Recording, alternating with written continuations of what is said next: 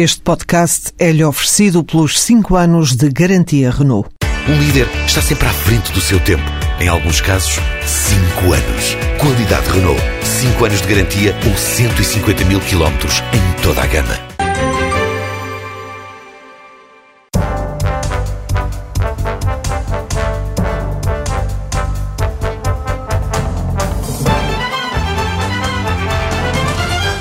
Boa tarde, Sr. Secretário de Estado da Administração Pública, Helder Rosalino. Bem-vindo à entrevista de hoje.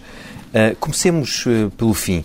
Uh, no final deste processo todo que está em curso, enfim, que está em curso, está na fase final, um, o senhor será, será, lembrado como?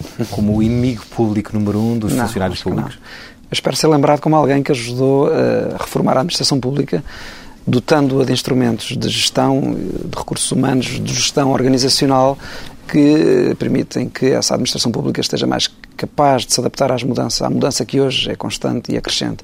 A administração pública, como as empresas, está sujeita à mudança enfim, da realidade que a envolve, das das dos condicionalismos financeiros e de tudo aquilo que são uh, as exigências da sociedade relativamente aos serviços públicos que são prestados.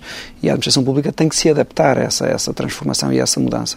E o que, enfim, se eu for lembrado por alguma coisa, gostaria de ser lembrado como alguém que ajudou a modernizar a administração pública e a dotá-la de instrumentos que, que a tornam mais na, fácil. Na verdade, tem-se falado pouco disso, tem-se falado mais de critérios eh, contabilísticos e de poupança do que precisamente o que está a dizer da necessidade de, de, de melhorar a eficácia da, da, administração pública. Mas antes de entrarmos nos detalhes eh, das reformas, eh, há aqui esta dúvida permanente. Passaram dois anos de governação, a expectativa que existia era que existisse de facto uma reforma da administração pública que demorou a acontecer, demorou a ser, a ser debatida. Até o alinhamento de questões básicas entre o, entre o, o, o setor público e o privado, nos horários, só agora é que está a ser concretizada ou a ser discutida para ser concretizada. Porquê esta demora? Bom, eu julgo que não há demora. O Governo fez, as, fez tomou as medidas que entendeu que eram apropriadas em cada momento. O Governo começou por fazer um programa de racionalização das estruturas do Estado.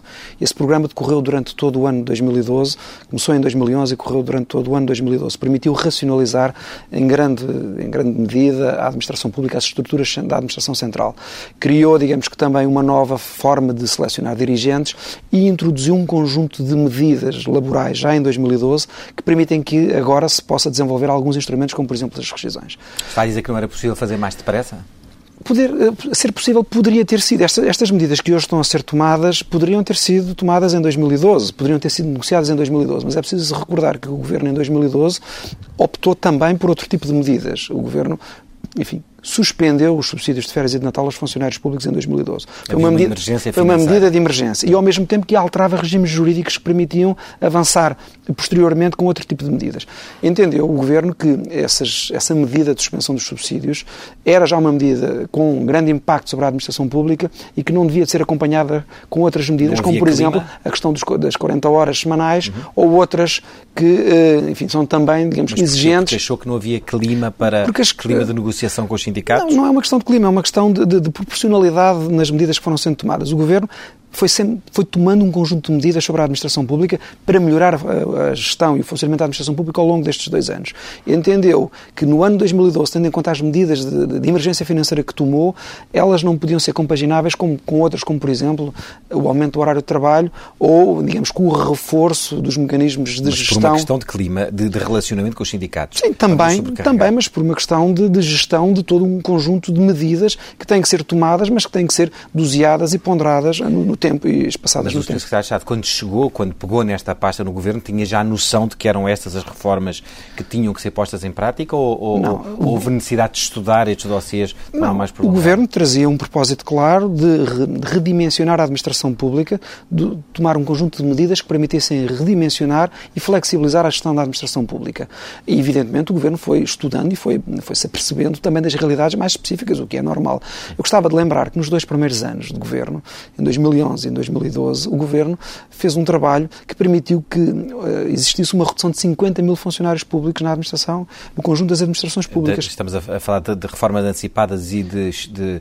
de redução de contratados, de, redução de um grande número de contratados, de um grande controle nas admissões é. e de uma flexibilização da gestão da mobilidade interna. Ou seja, esta descida tão significativa de trabalhadores só foi possível de acomodar sem prejuízo dos serviços públicos porque houve um conjunto de medidas que foram sendo tomadas, por exemplo, que permitiram que os trabalhadores fossem geridos de forma mais flexível e pudessem, por exemplo, ser transferidos com mais facilidade. Nós negociamos com os sindicatos em 2012 as regras da mobilidade geográfica negociamos com os, com os, sindicatos as matérias da adaptabilidade dos bancos de horas, negociamos um conjunto de coisas muito significativas. O programa de rescisões que o Governo vai lançar agora em 2013 só é possível porque em 2012 foi, foi, foi negociado e permitiu que ficasse na lei. Deixe-me pegar nessa palavra que utilizou, vai ser possível fazer. A pergunta é a seguinte, apesar do que nos está, nos está a dizer, o tempo que demorou, ajudou também a criar algumas barreiras, alguns bloqueios na sociedade portuguesa. Os sindicatos estão mais, uh, estão mais uh, endurecidos do que estavam há um ano, estão mais ferozes, digamos assim, ou estão mais preocupados e mais assustados.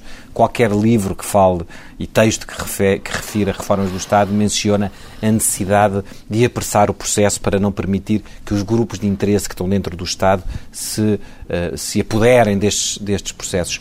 Acha que isso aconteceu? Ou seja, esta reforma vai acontecer custo custar, haja ou não acordo com os sindicatos?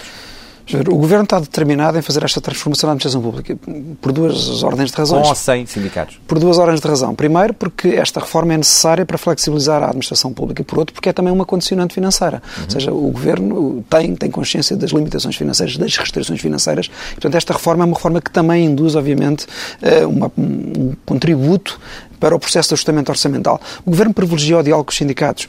Eu tenho, eu estive nestas funções, estou nestas funções há, há, quase dois anos, já tive dezenas e dezenas de reuniões com os sindicatos.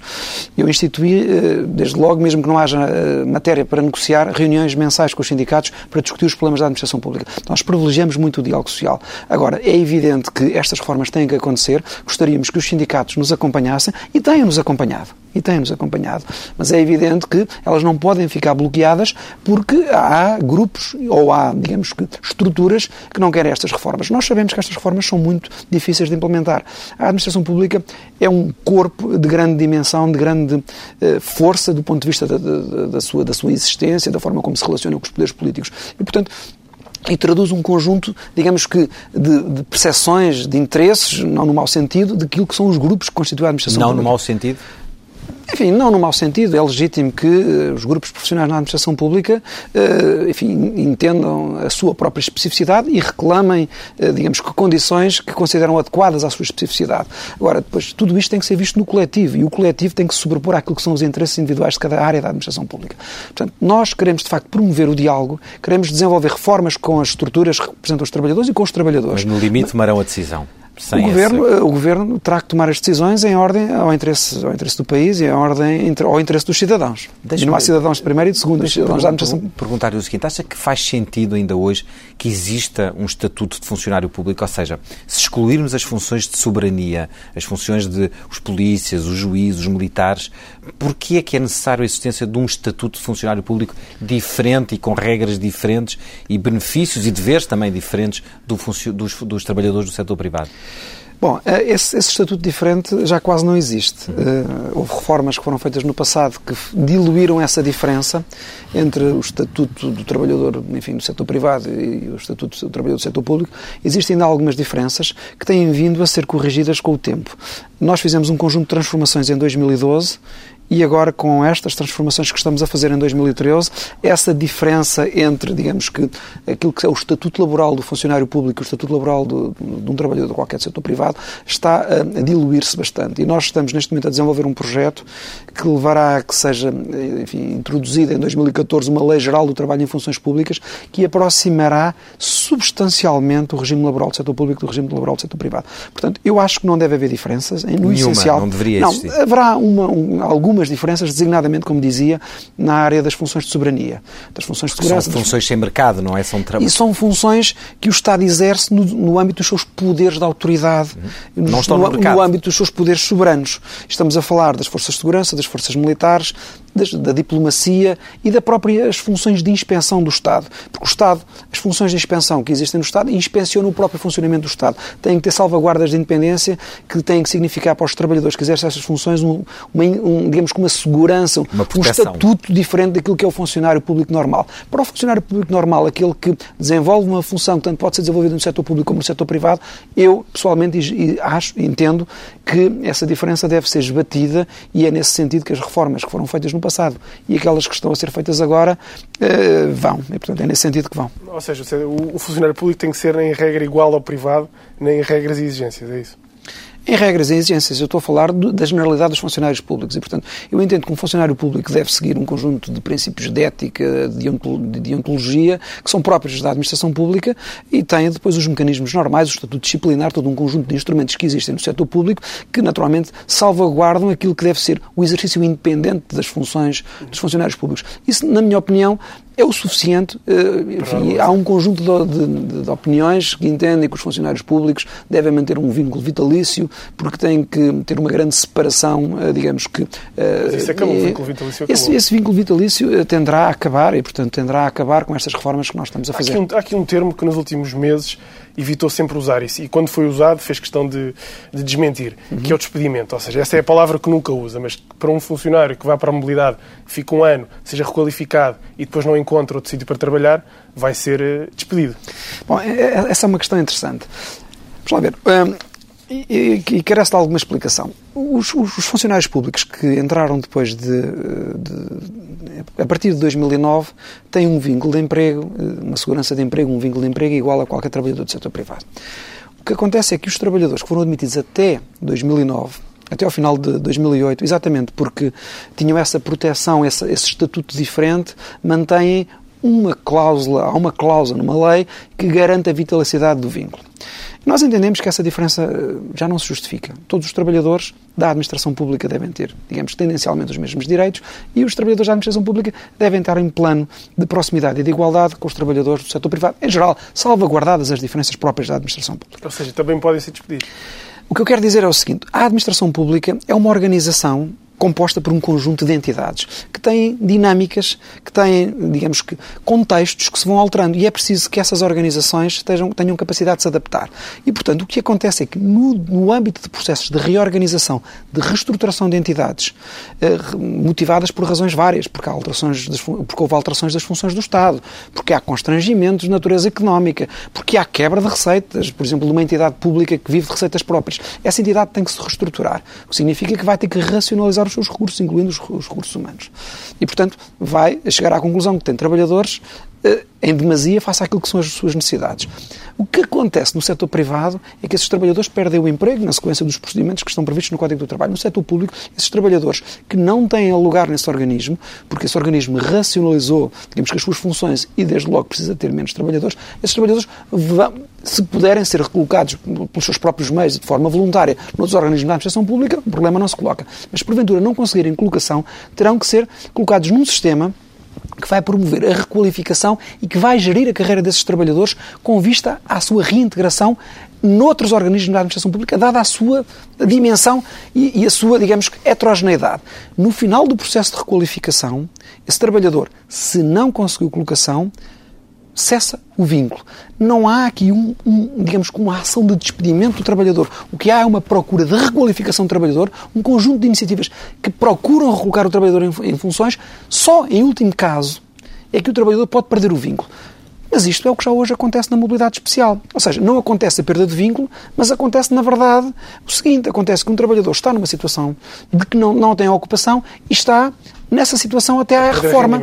Até à reforma a pagar, a receber metade do rendimento. Mas, o que é isso, senão um subsídio de desemprego que está a ser dado a esse trabalhador? O trabalhador está na mobilidade especial, nas, nas, nas, circunstâncias atuais, está lá a receber uma parte do rendimento, uh, ao fim de, de, um ano, passa, é 50%. E está lá até ao resto uh, da sua vida profissional. Mas acha que, que, é, que, é, normal o Estado poder empurrar ou colocar as pessoas na, na ainda hoje chamada mobilidade especial, uh, e depois tirar-lhe o rendimento ao fim, metade do rendimento, e a pessoa ficar no, nesse limbo indefinidamente. É o que acontece. Uma, é o que uma, acontece. Há uma maior responsabilidade da parte do Estado, é o que acontece no privado quando vão para o subsídio de desemprego. Mas é o que acontece. O que, é, é para exatamente prevenir isso que acaba de dizer que, esta, que há esta alteração. Ou seja, durante o período em que o trabalhador está na, na requalificação, ou seja, durante o período em que ele está sem, sem ocupação, o governo compromete-se, o Estado terá que se comprometer a investir nesse trabalhador, requalificá-lo e a procurar colocação. O que acontece hoje é que o trabalhador é colocado na mobilidade especial, fica entregue às secretarias-gerais do respectivo ministério a que pertence, ninguém lhe dá qualquer formação, ninguém o procura e o trabalhador é completamente ignorado. E para lhe dar, desde que nós. São poucos ainda assim, não é? Os mas são poucos, são mas a verdade poucos. é que uh, estão lá. A possibilidade existe. Estão lá e a verdade é que não, não, têm, não são recolocados, estão lá 10, 5, 10, 15, 20 anos. Mas a pergunta, a pergunta pode ser colocada ao contrário, ou seja, o governo tem uma meta de, de saídas, que são 30 mil entre rescisões e, e passagens à mobilidade. Qual é a sua meta para funcionários que, depois de serem requalificados, vão ser reintegrados pelo Estado? Seja, quantos, é... quantos, funcionários é que o Estado pode aproveitar? Essa, Há um mínimo? Não, vamos lá ver. Essa também é uma questão, é uma questão que, que tem sido mal é colocada na opinião pública também, é? e mal debatida. Vamos lá ver. O Governo não vai colocar trabalhadores na requalificação eh, de forma eh, arbitrária e, e digamos que, discricionária. A colocação de trabalhadores na requalificação só ocorre no âmbito de processos de reorganização de serviços. Há o organismo A, a Direção-Geral, qualquer coisa, enfim, com um nome qualquer, que agora não interessa especificar, eh, altera as suas funções e chega, e é, ou é fundida com outra organização, com outra Direção-Geral ou com um Instituto Público. E chega-se à conclusão que as duas Direções-Gerais tinham cada uma delas 100 trabalhadores e agora só vão precisar de 150, porque há sinergias, há aproveitamento de recursos, há 50 trabalhadores a mais. 25%. Eu dei este exemplo, é um exemplo possível. Uh, esses, esses, esses 50 trabalhadores, que agora já não são necessários, se puderem ser, uh, antes de serem colocados na requalificação, antes da reorganização ocorrer, se puderem ser redistribuídos, uh, obviamente isso é proveitoso para os trabalhadores e é proveitoso para a administração pública. Se no final não puderem ser, então nessa circunstância é que se investe nesses trabalhadores. Portanto, o governo não pode avançar com números, porque isso depende da reorganização de cada serviço, depende daquilo mas há um, que... há um, há um, há um mínimo ou não? Ou seja, eu não, não, pode não ser uma, uma, uma instrução, mas o governo considera que as não. pessoas que forem enviadas para requalificação há o objetivo de facto de requalificar metade delas, não, pelo menos, não. há um valor uh, uh, de referência? Eu, como responsável da administração pública e, enfim, com, como gestor, que também sou, se me pergunta uh, aquilo que, que eu gostaria que acontecesse, eu gostaria que todos os trabalhadores que entrassem no sistema de requalificação, que fossem requalificados e fossem reintegrados em funções, porque isso significava que estávamos a fazer isso... uma gestão eficiente dos recursos humanos da administração pública. Porque Hoje, a administração pública é muito heterogénea e há sítios onde pode haver trabalhadores a mais e há sítios onde, com certeza, fazem falta trabalhadores. E, portanto, o que se pretende é criar instrumentos que permitam, de facto, apoiar este processo de mudança e de transformação que a administração mas pública como já, Mas como já disse, o Estado já se reorganizou em 2012, uma primeira fase. O PREMAC. O PREMAC. E depois volta a reorganizar-se agora e vai novamente perceber que funcionários é que precisa. Entre, entre estes, dois, estes dois momentos... Entre não vai arrancar momentos... nenhum número, eu não lhe vou dar não, não, não, não, não quero um número, mas número. a pergunta é, o, o meu papel... é ao contrário, é se o Estado se está a reorganizar-se, já percebeu de quantas pessoas é que precisa e que as pessoas que vão para a requalificação não vão ser necessárias. Por isso essa expectativa de reintegração Estado, é baixa. O Estado, o Estado está em reorganização permanente. O Estado tem centenas de organismos, enfim, nas diversas administrações, eh, está em permanente reorganização. E há constrangimentos, os constrangimentos financeiros. Eh, nós sabemos que aquilo que é a capacidade de dotar o funcionamento da administração pública com recursos financeiros é menor. E isso significa também que os organismos vão ter que ser cada vez mais eficientes na gestão dos seus recursos, incluindo os recursos humanos. E, portanto, é esse, digamos que, o grande objetivo deste, deste, deste instrumento. É apoiar os processos de reforma, onde quer que eles ocorram. O meu papel é criar instrumentos. Mas ainda acha uh, que uh, a função pública, que o número de funcionários públicos está sobredimensionado não só para uh, as necessidades, mas para a capacidade financeira do país? Eu acho que o perfil funcional da administração pública não está adequado às necessidades da administração pública. Certo. Nós temos 580 mil funcionários públicos nas três administrações públicas e temos uma grande componente, uma grande composição, eh, uma, uma grande parte desses funcionários públicos são trabalhadores com menos qualificações. Quando o perfil funcional da administração pública é hoje mais complexo e mais exigente. Nós temos que criar condições para fazer uma recomposição interna. O que torna até mais caro depois a função pública. Mas nós temos que reduzir trabalhadores num, num grupo de, de, profissional menos qualificado e é por aí, é por causa disso também que o programa de rescisões se dirige primeiramente aos trabalhadores dos grupos parte. profissionais menos qualificados, no sentido de permitir libertar a administração pública, se calhar, de um número porventura excessivo que pode ter nessa área. Mas tem, tem na sua opinião? Eh, eu, eu eh, acho que tem. Aquela pergunta que se faz habitualmente de, enfim, eh, a administração enfim, não se sabe se a administração pública tem funcionários públicos a mais ou menos. Não, se olharmos para os números de referência com países comparáveis pois, connosco, hum. embora uh, haja sempre, enfim, alguma falta de rigor nestes números, alguma, e algumas divergências entre os vários estudos, mas na verdade é que estamos mais ou menos em linha. Normalmente nós comparamos os, os, funcionários, o número de funcionários públicos em, em, Portugal com o número de funcionários públicos que existem em alguns países do norte da Europa, sobretudo nos países escandinavos. Não, compararia com países da mesma dimensão. Uh, e, e, e, normalmente, enfim, fazemos essas comparações para concluir que em Portugal os funcionários públicos uh, não são em número excessivo. Eu, enfim, não sei se são em número excessivo, se não, no contexto dessa comparação.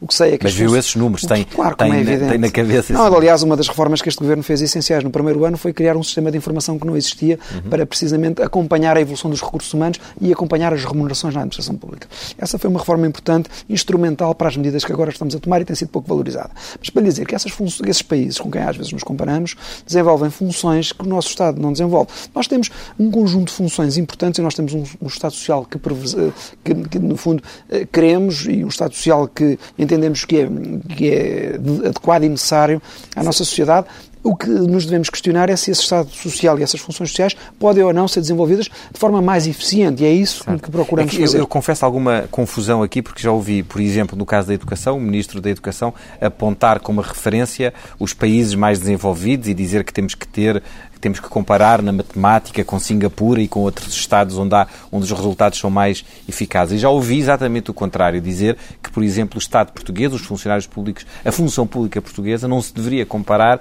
com os Estados do Norte da Europa, como disse, porque não temos a mesma capacidade financeira. E as mesmas mas funções. E as mesmas funções. E as mesmas, a mesma organização, mas que nos devíamos comparar com Estados como, por exemplo, os Estados de leste, os que estão a entrar na União Europeia. Uh, com quem é que nos devemos comparar, Sr. Secretário de Estado? Nós... Uh eu julgo que essas comparações são importantes. Porque Se nos desse um país não, eh, que nós pudéssemos não, não, olhar e dizer, oh, é por aqui repare, esta... eu não, não, não, não tenho esse atrevimento porque isso implicaria ter um conhecimento muito profundo das administrações públicas desses países e da realidade própria desses países, que porventura não tenho. O que eu lhe quero dizer é que nós temos que adequar os recursos que hoje temos afetos à administração pública àquilo que é, àquela que é a capacidade financeira do Estado e temos um trabalho a fazer significativo e que já foi feito. Portanto, sem dúvida é que temos que continuar a reduzir o número de trabalhadores da administração pública. Esse é o objetivo. É um objetivo que deve continuar a ser prosseguido e temos que, simultaneamente, alterar a recomposição do perfil funcional da administração pública. E temos ainda que flexibilizar os instrumentos de gestão de recursos humanos. Eu diria que as reformas da administração pública, a administração pública deve ser reformada tendo por base estes três grandes pilares. Uh, simplificar os modelos de gestão, no fundo, aproximar as práticas de gestão do setor agilizar. Privado, agilizar, para adaptar a administração pública àquilo que são as mudanças de contexto. Uh, houve uma mudança de contexto muito significativa nos últimos anos o país uh, sofreu, digamos, com uma, uma, um choque financeiro, o país está numa situação de emergência e a sua administração pública tem tido dificuldade em se adaptar. Nós tomamos um conjunto de medidas. E tem-se adaptado? Mas tem tido dificuldade em se adaptar. Nós tomamos um conjunto de medidas em 2012, por exemplo, a suspensão dos subsídios de férias que, e de fim de Natal e que não podem ser continuados. Nós não temos verdadeiramente os instrumentos à nossa disponibilidade que nos permitam rapidamente adaptar à administração pública. É nesse sentido que estas reformas caminham. O outro pilar é, obviamente, o pilar de ajustar aquilo que é o custo da administração pública sem prejudicar as, as funções essenciais do Estado e sem prejudicar aquilo que são as, as, os serviços públicos que hoje nós valorizamos e queremos continuar a manter. E, e Mas forma... sente que hoje não há isso, ou seja, hoje há a sensação mesmo de quem olha de fora, que de quem não é funcionário público, que há o risco de uma degradação dos serviços públicos. Eu não estou não certo disso. Eu não estou certo disso e a minha experiência uh, concreta na relação que tenho com a administração pública não me demonstra isso. Nós temos tido uma administração tributária que está a melhorar a sua eficiência. Nós, Essa temos, sim. nós temos tido a Segurança Social a cumprir muito bem as suas funções e a responder àquilo que é uma crescente procura que está a ser colocada uhum. sobre, sobre, sobre a Segurança Social. Nós temos as forças de segurança deste país a desempenhar muitíssimo bem o seu papel. Nós temos as câmaras municipais com um grande nível. Mas são áreas que vão ser afetadas, nomeadamente as Mas repare, mas a, repare. a parte das polícias, por exemplo, Mas é um, repare. está sobre a mesa a possibilidade dessa, dessa Mas área tem- ser as afetada. reformas na área da segurança têm sido feitas com muito cuidado, com muito bom senso e, aliás, em todas as áreas.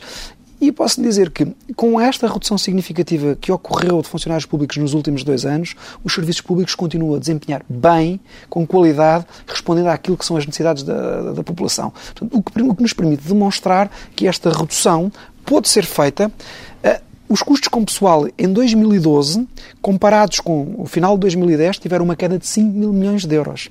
Tivemos uma queda de 22% nos custos com pessoal. Na Os- função os pública? custos, os custos com pessoal no Estado. Em 2010, o total de custos com pessoal foi de 21 mil milhões de euros. Em 2012, é certo que teve o corte dos subsídios, mas o corte dos subsídios. Valeu uma parte. Não, não. O corte dos dois subsídios. 30%? Não, não, não. não. Desse valor? O corte dos dois subsídios uh, teve, vale menos de, de um 1,5 de, de um mil, mil, mil milhões. Porque o- co- vale cerca de mil, mil milhões. Entre 5 mil milhões, portanto, estamos a falar. O resto, o resto 20%. Teve, teve, teve, houve uma redução de 5 mil milhões de euros entre a fa- fatura salarial no final de 2010 e no final de 2012.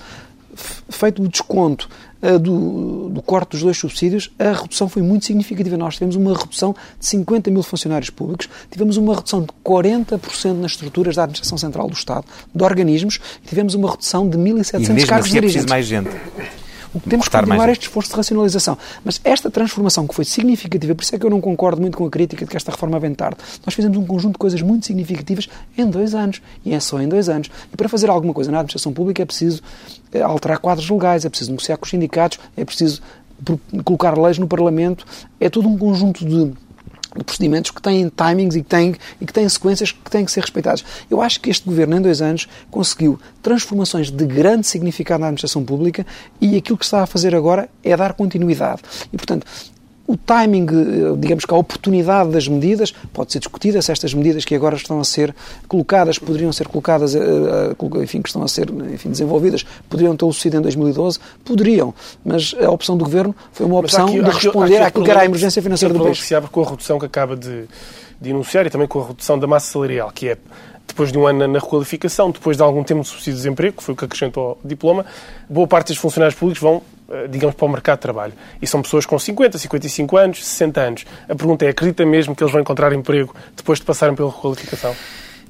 Eu acredito que eles vão encontrar emprego dentro da própria administração. Ou seja, eu acredito verdadeiramente que a sistema está a dizer que o mercado não eh, os vai receber. Eu queria lhe dar... Que eu, repare, eu eh, enfim, sou secretário de Estado da Administração Pública há dois anos. Eu devo ter sido o secretário de Estado da Administração Pública, eh, enfim, nos últimos longos anos, que não tem formação jurídica. Eu, a minha formação é na área da gestão.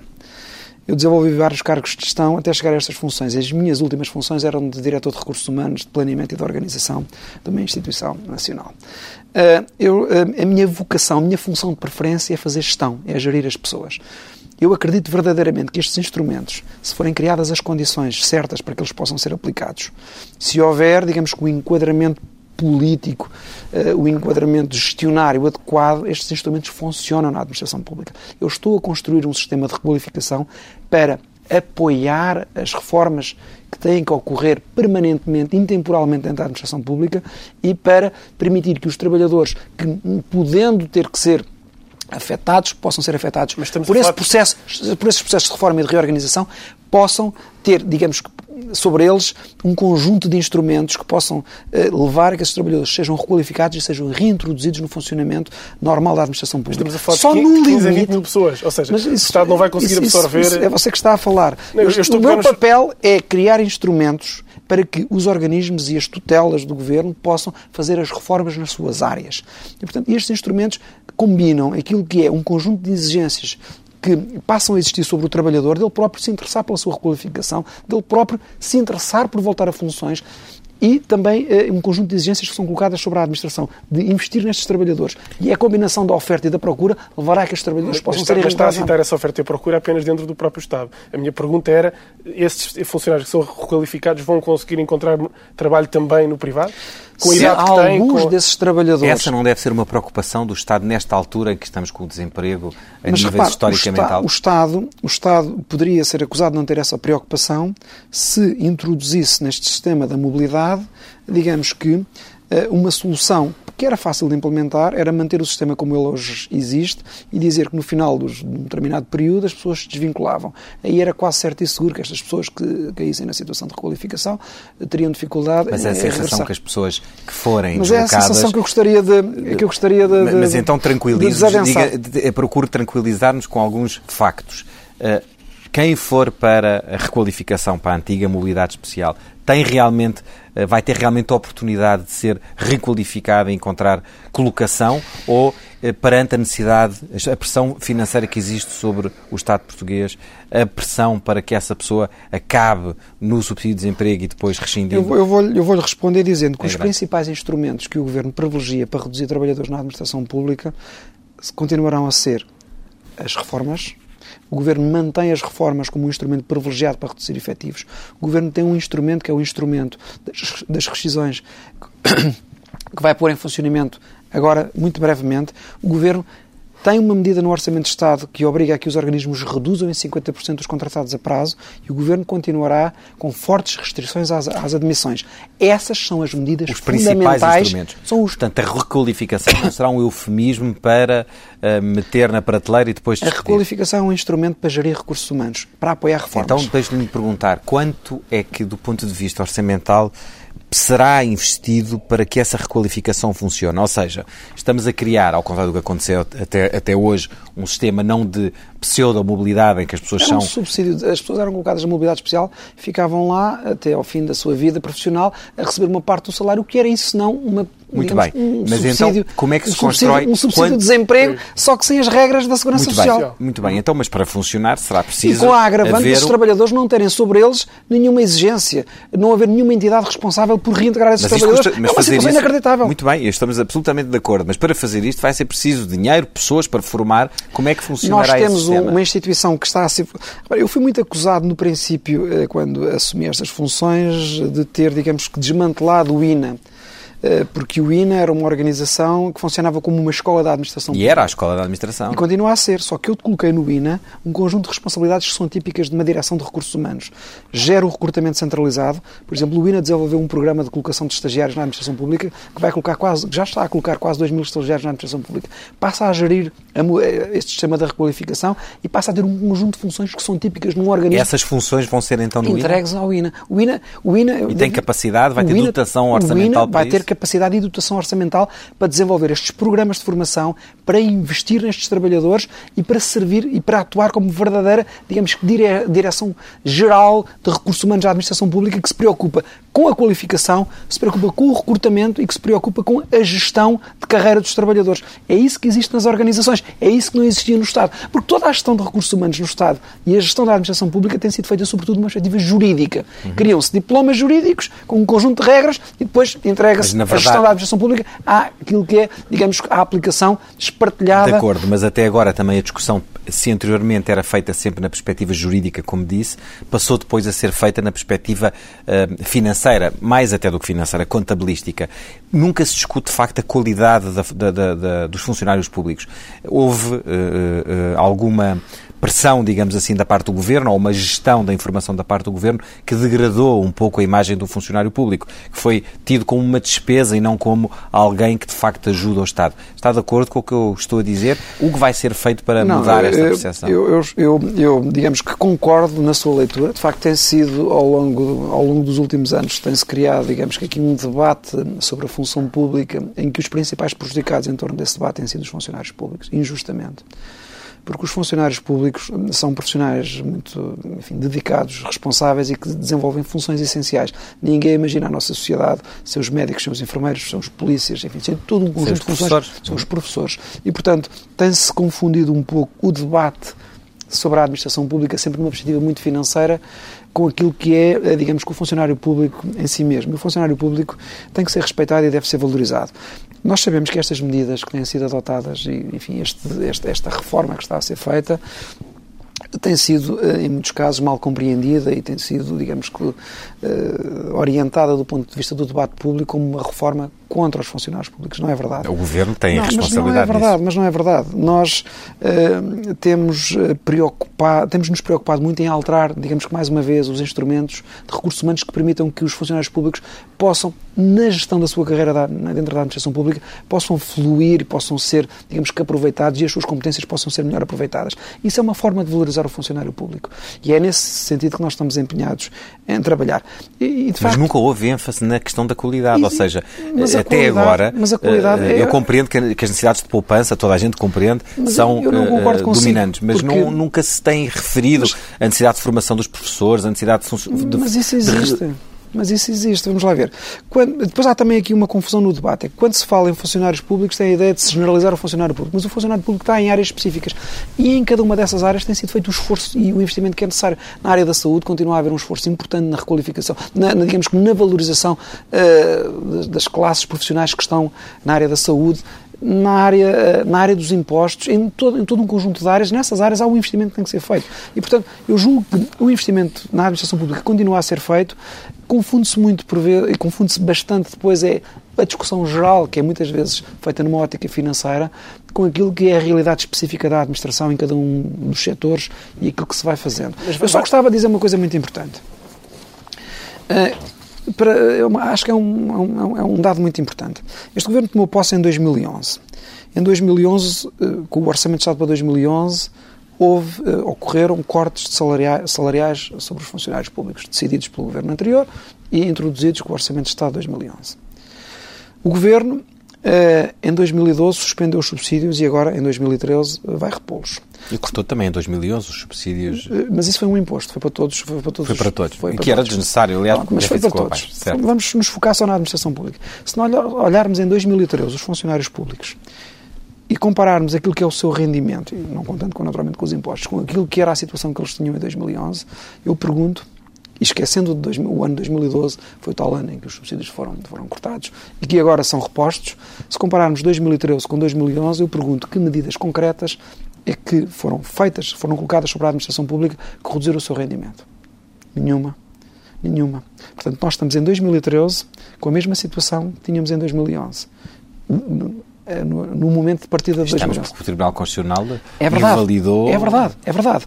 Mas é verdade. E nós estamos no âmbito de um programa de ajustamento. Se compararmos aquilo que aconteceu com outras administrações públicas de outros países que também estão em programa de ajustamento, nós vamos verificar que a situação que, temos em Portugal agora, comparativamente àquela que tínhamos no início do programa de ajustamento, não, é, não compara mal com aquilo que aconteceu com as administrações públicas de outros países que tiveram ajustamento. E por isso estas reformas aqui também são necessárias. Porque, de facto, estas reformas são estruturais e são permanentes.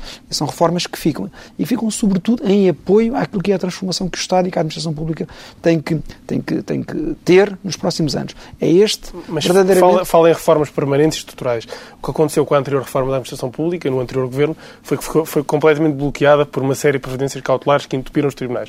Não tem medo que depois deste trabalho todo aconteça isso, que fique tudo parado nos tribunais? Repara, eu não, enfim, eu não posso antecipar aquilo que vai acontecer nos tribunais. Uh, uh, nós temos consciência de que estamos a fazer uma reforma de grande importância, uma reforma estrutural e que é, que é, digamos que, algo que deve ficar para o futuro e que apoiará qualquer outro governo que venha, apoiará aquilo que é, volto a repetir, acho que esta mensagem é importante, a capacidade de adaptação que todas as administrações públicas têm certo. que ter aos contextos. Mas situa aí qualquer governo que venha, ou seja, mas o PS não está a bordo desta reforma e a pergunta pode ser ao contrário. Não tem medo que, se o governo mudar tudo o que está a fazer, volte, volte a estaca zero? Eu acredito que isso não vai acontecer, porque eu acho que esta reforma é uma reforma que apoia, eh, apoiará eh, qualquer governo que tenha que exercer funções e que tenha que, no fundo, eh, atuar com os constrangimentos eh, que hoje eh, existem e que, porventura, serão permanentes. E já fez também boa parte do trabalho. A última pergunta é, eh, depois desta reforma toda do Estado, deste número de pessoas que vão sair para a mobilidade e para rescisões, Qual o que, é que espera, o que é que espera, o que é que espera do, do guião para a reforma do Estado que vai ser apresentado por- pelo Ministro Paulo Portas? Eu não quero antecipar, obviamente, aquilo que o Sr. Ministro Paulo Portas Mas como é que se vai antecipar. complementar com- O que eu quero dizer é que... feito? Parece estar ao contrário, Não, não não, é? não, não, não, não. Ora, Isso é que claramente uma ideia errada.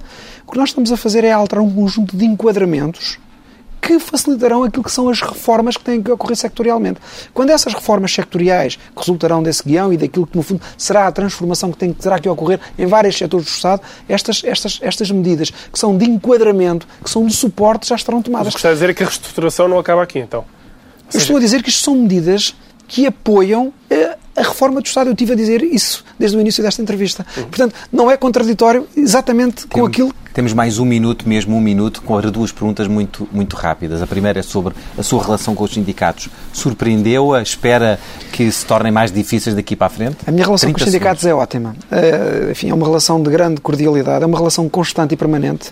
E, portanto, a minha relação é ótima e eu espero que continue a ser assim, não obstante as, as divergências e as diferenças que, obviamente, ocorrem neste tipo de, de- de E, transformações. E- e a, e a relação com Vítor Gaspar, que tem sido agora muito contestado, ou cada vez mais contestado por causa dos resultados orçamentais, qual é a intervenção que ele tem exatamente nesta área? A minha relação com o Sr. Ministro das Finanças é excelente. eh, Foi ele que me convidou para, para vir para estas funções. É, é excelente do ponto de vista profissional e do ponto de vista pessoal. É uma pessoa que eu já conhecia antes de O país está a ser injusto com ele? Muito injusto. O Ministro Vítor Gaspar tem feito um trabalho notável do ponto de vista daquilo que é o interesse do país. Eu acho que o país está, enfim, está a ser naturalmente injusto. Enfim, enfim, não sei se naturalmente, mas eu julgo que muitas das críticas que estão, a ser- que lhe estão a ser feitas, eh, mais tarde, o tempo eh, as virá desmentir. E, portanto, eu acho que, é um, que o Ministro Vítor Gaspar tem feito um trabalho verdadeiramente patriótico eh, no interesse do, do- do nosso país. E, portanto, a minha relação com ele é naturalmente ótima e é, é um ministro que me tem deixado trabalhar com grande autonomia, dando-me sempre o apoio que é necessário quando, eh, quando, é, quando- nos momentos mais difíceis como estes que, que, que- que vivo.